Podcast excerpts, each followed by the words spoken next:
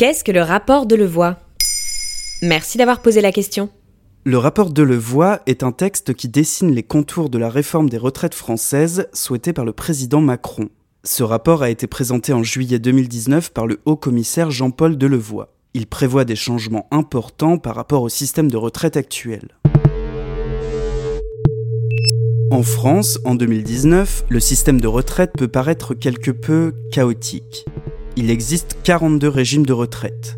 Selon sa profession et sa caisse de retraite, un travailleur n'a pas exactement les mêmes droits qu'un autre. Ce qui peut être compliqué quand on change de travail au cours de sa vie. C'est ce que pointe le gouvernement. Il faut changer le système car il serait trop complexe, voire même injuste. Ouais, enfin c'est pas une question d'argent surtout. Forcément, les questions budgétaires ne sont jamais très loin. Selon un rapport du Conseil d'orientation pour les retraites, le système pourrait atteindre un déficit de 7,9 à 17,2 milliards d'euros en 2025. Alors, le rapport de Levoix propose à la fois d'y voir plus clair et de faire des économies grâce à un système de retraite universel.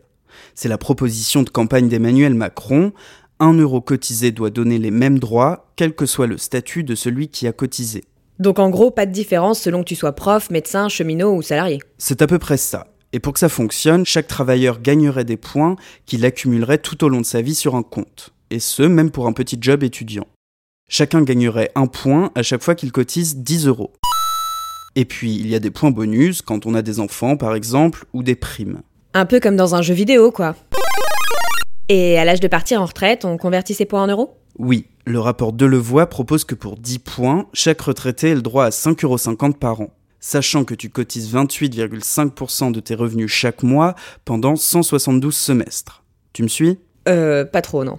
Pas la peine d'essayer de calculer le montant de ta pension. Le rapport Delevoye ne donne pas assez d'informations, notamment sur l'âge de départ en retraite. En 2019, il est fixé à 62 ans et Emmanuel Macron s'est engagé à ne pas le changer. Mais le rapport Delevoye propose d'introduire un âge pivot à 64 ans. C'est-à-dire qu'un travailleur pourrait légalement partir en retraite à 62 ans, mais qu'il toucherait 5% de retraite en moins par an de décalage. Et au contraire, s'il part en retraite après 64 ans, il toucherait 5% de plus par année travaillée en plus. Cette mesure est très critiquée par la gauche qui y voit une manière de reculer l'âge de la retraite sans le dire et d'inciter les gens à travailler sans fin.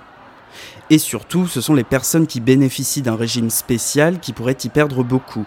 C'est le cas des employés de la RATP ou de la SNCF, par exemple.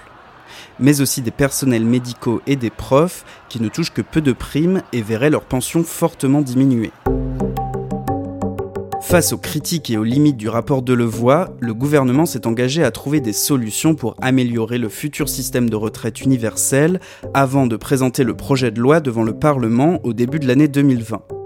Avec des situations individuelles et professionnelles si différentes, inventer un système unique et équitable promet d'être un vrai casse-tête. Voilà ce qu'est le rapport de Levoix.